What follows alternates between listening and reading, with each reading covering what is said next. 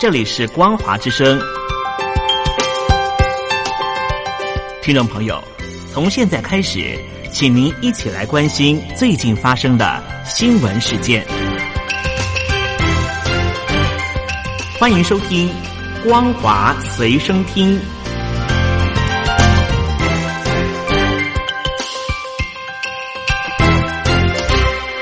各位海峡两岸的听众朋友们，大家好！非常欢迎您收听今天的光华随身听，我是佑佳。我们来看到香港立法会九月份就要换届选举，民主派呢为了要协调参选的人士啊，昨天起呢一连两天呢举行了立法会的选举初选。港府官员呢事前曾经威胁初选，恐怕是违反了国安法，而大批的民众呢是认定说这是最后的自由，踊跃的出来投票，部分票站人龙不散，而首票的人数呢是将近二十三万啊，是乐观估计的倍数啊。而负责统筹初选的民主动力呢，他们表示说，截至昨天晚上九点钟为止呢，投票人数是二十二万八千九百多人，是。事前估计的八万五千人的一倍多，而多区的服务站出现人龙，大埔一个服务站呢，下午一度曾经有百人排队，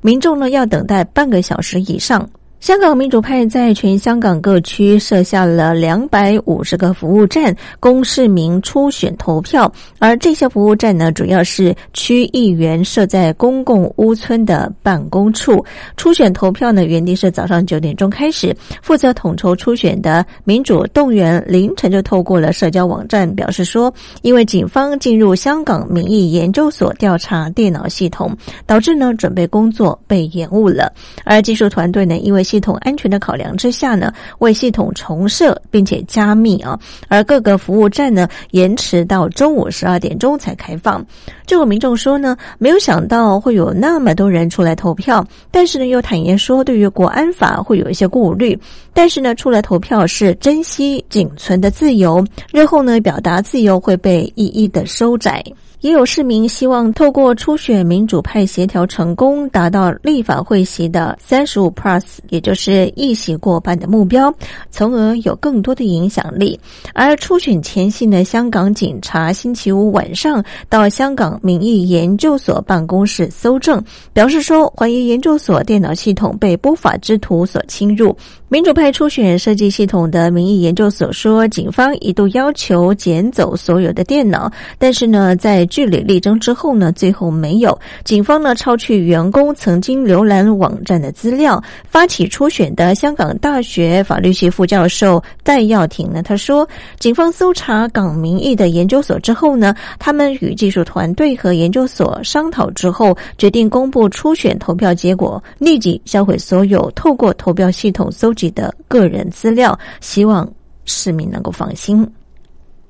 而香港特首林郑月娥昨天也表示说，香港年轻一代出现问题，这不是香港教育的问题，而是教育被政治化的问题。不解决政治问题，更好的教育措施与资源呢，也难以扭转局面。他呢已经要求教育局局长制定一套计划，全面在学校开展有关大陆宪法、基本法、国歌条例及港版国安法的教育工作。而根据港媒的综合报道。道林郑月娥昨天出席一场教育高峰的论坛，并且表示说，反送中运动引起暴力的违法事件，让不少人忧心香港的教育问题。香港中文大学、理工大学被占据的事件，反映出大学校园变成暴力的温床。这也让外界忧心排斥国家与反对政府的思想根植于青年心中。而林郑月娥呢也表示说，令人震惊的是，去年反送中的运动当中，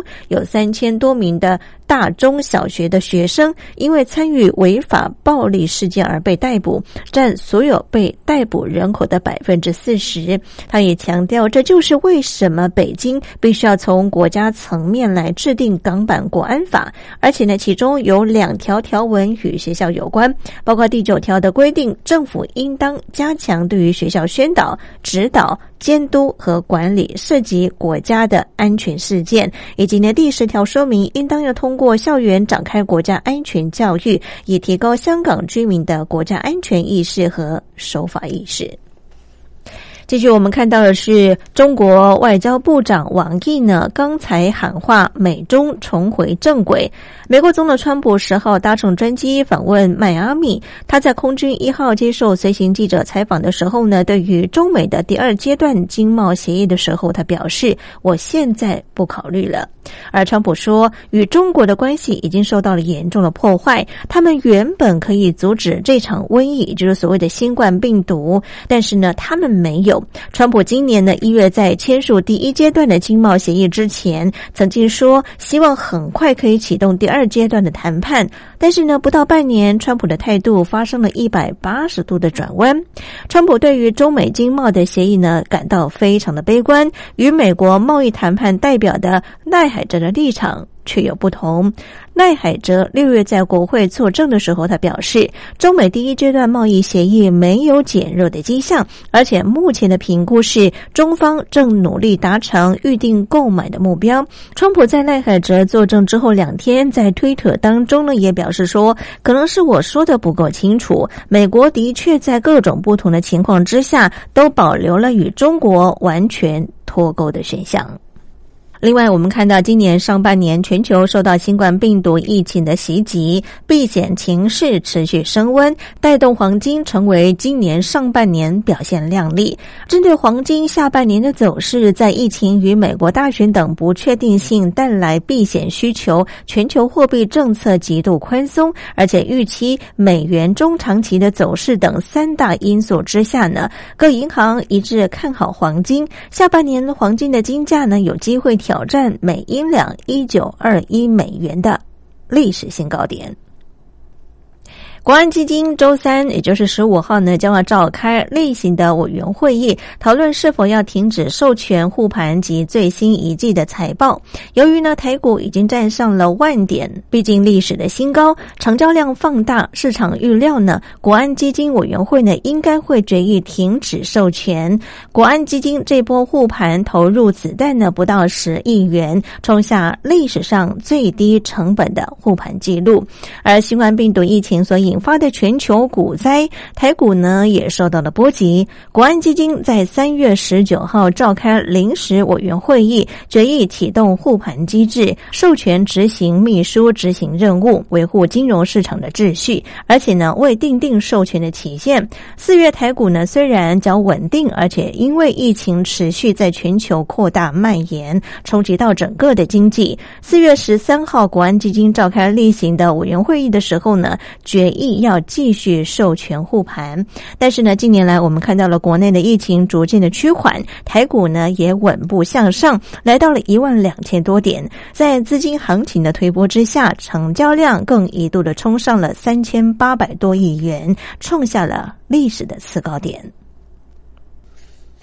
而在后疫情时代以及香港国安法上路之后呢，全球国际的人才板块大移动，台湾加入全球抢才的行列当中。国发会呢将在立法院下个会期当中推动了外国专业人才延揽及雇用法，简称揽才专法的修法工程，将会取消现行的专业技术人才来台两年工作经验限制，但是呢，绑定全球五百大顶尖大学，争取全。全球顶大年轻人来到台湾、香港呢，也适用。而根据相关了解，国发会呢也将会松绑目前的特定外国专业人士取得永久居留条件，由目前的五年呢，每年在台居留天数必须要超过一百八十三天，缩短为三年，平均一百八十三天即可。而目前拿到就业金卡的七百八十一位外籍人士呢，将是首批受惠者，其中呢不乏有。相当多的香港人士，在影视消息上面，我们来关心的是第二十二届的台北电影奖十一号颁奖现场，星光云集，影帝影后分别颁给了莫子仪和王静。台北电影奖最大奖百万首奖最佳剧情片都颁给了返校，共得到六大奖项。以上就是为听众朋友整理的两岸相关新闻，感谢您的收听，我是佑佳，祝福您，我们下次见。